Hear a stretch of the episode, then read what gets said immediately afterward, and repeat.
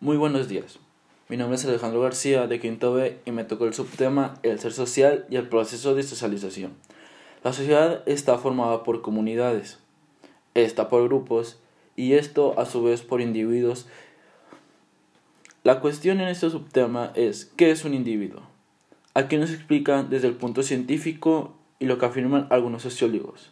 La ciencia dice que un ser humano único, un ser singular por las características biológicas. Por ejemplo, Durkheim consideró que todo ser humano que nace es un egoísta, que él o ella solo piensan en sus necesidades. Y tomó un ejemplo que el recién nacido, solo con un llanto, los adultos se dirigirán a atenderlo inmediatamente, porque no entiende ni lo bueno ni lo malo. Él solo piensa en lo que él necesita. Si llora, los, los padres van a creer que es porque necesita un cambio de pañal, porque tiene hambre, porque esto, porque el otro. Pero el bebé no tiene, no tiene todavía que puede captar lo que es bueno y lo malo, que sus papás están ocupados o no. Él si llora es porque ocupa algo y los papás o los adultos van a ir a atenderlo inmediatamente. Por otro lado, Heller hace la diferencia entre un individuo y un ser particular, mientras que el primero, el individuo, es ante todo naturaleza porque responde a llamados biológicos, como comer, dormir, eh, hacer ejercicio, cosas que él necesita para hacer su día a día. También en este subtema se habla que la familia y en su hogar el niño aprende a aprender sus religiones o costumbres familiares. En este caso de las religiones serían católicos, budista, cristiano o testigo de Jehová. Aquí volvemos a retomar a Durkheim. Él señaló que la socialización de los niños y niñas se realiza en primer momento, o sea, las primeras personas con las que socializa sería el seno familiar.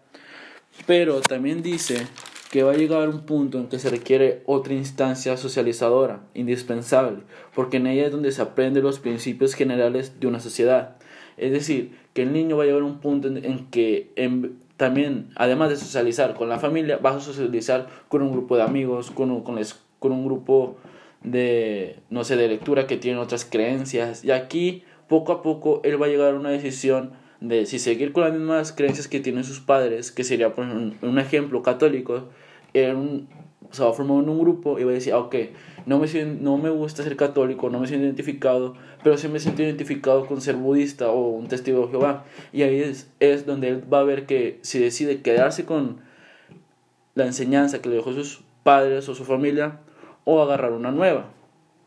Está bien, en, los, en la revista Iberoamericana de Educación Superior, en los jóvenes de hoy, Enfoques Problemáticos y Retos, habla que a través de un acercamiento histórico, Fexia sostiene que es, ser, que es posible ver la juventud como una asociación de 10 diferentes generaciones que han irrumpido en la escena pública.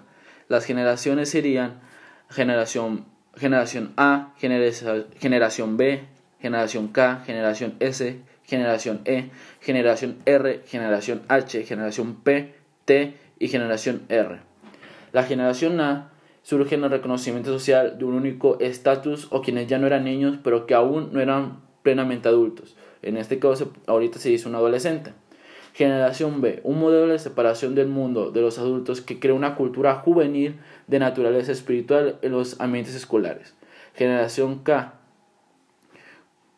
con la organización juvenil, comunista. Una organización juvenil adaptada a las necesidades de Estado revolucionado, los chicos y las chicas. En esos son ejemplos de algunas de las generaciones y de lo que más o menos llegaban a como a identificarse. Pero hay muchos más también. En este recuento histórico sobre las generaciones, sobre lo juvenil, es indudable hablar de la repercusión del, en la manera de, de, ser, hacer, sentir y expresar a los jóvenes de hoy. El impacto de la sociedad, por ejemplo, en este caso, la, la generación, no, no me acuerdo qué generación, estamos en este siglo XXI, pero está siendo influenciada por la, por la tecnología. No, no, no podemos comparar cómo eran los tiempos antes de, del 2000 a como estamos ahora. Porque antes salían, salían muchos a, a jugar, a hacer deporte. Y, y poco a poco se iban influenciando con otras, con otras personas. Ahora no. Ahora simplemente es por celular, por tecnología, porque no saben a jugar. Se, ahora se socializan por videojuegos en línea, por chats, por llamadas.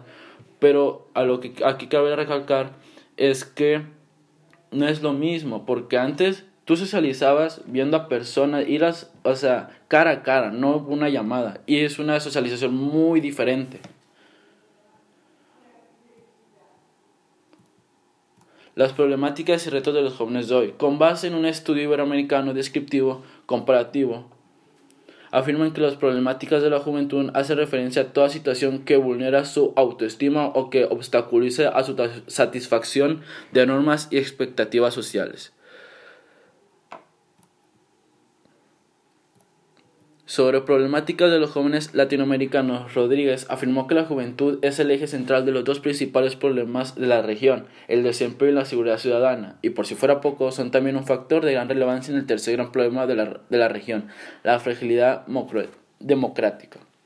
Estos son algunos de los, de los ejemplos o de las explicaciones que llegan a dar, en este caso Durkheim o Heller, de lo que es un individuo y cómo se va adaptando a una sociedad, cómo se va asociando con las demás personas. Es, es lo que es ser social y el proceso de socialización. De cómo empezando que tu primer, las primeras personas con, con, las que socializabas eran tus padres, luego te fuiste con amigos, luego con grupos.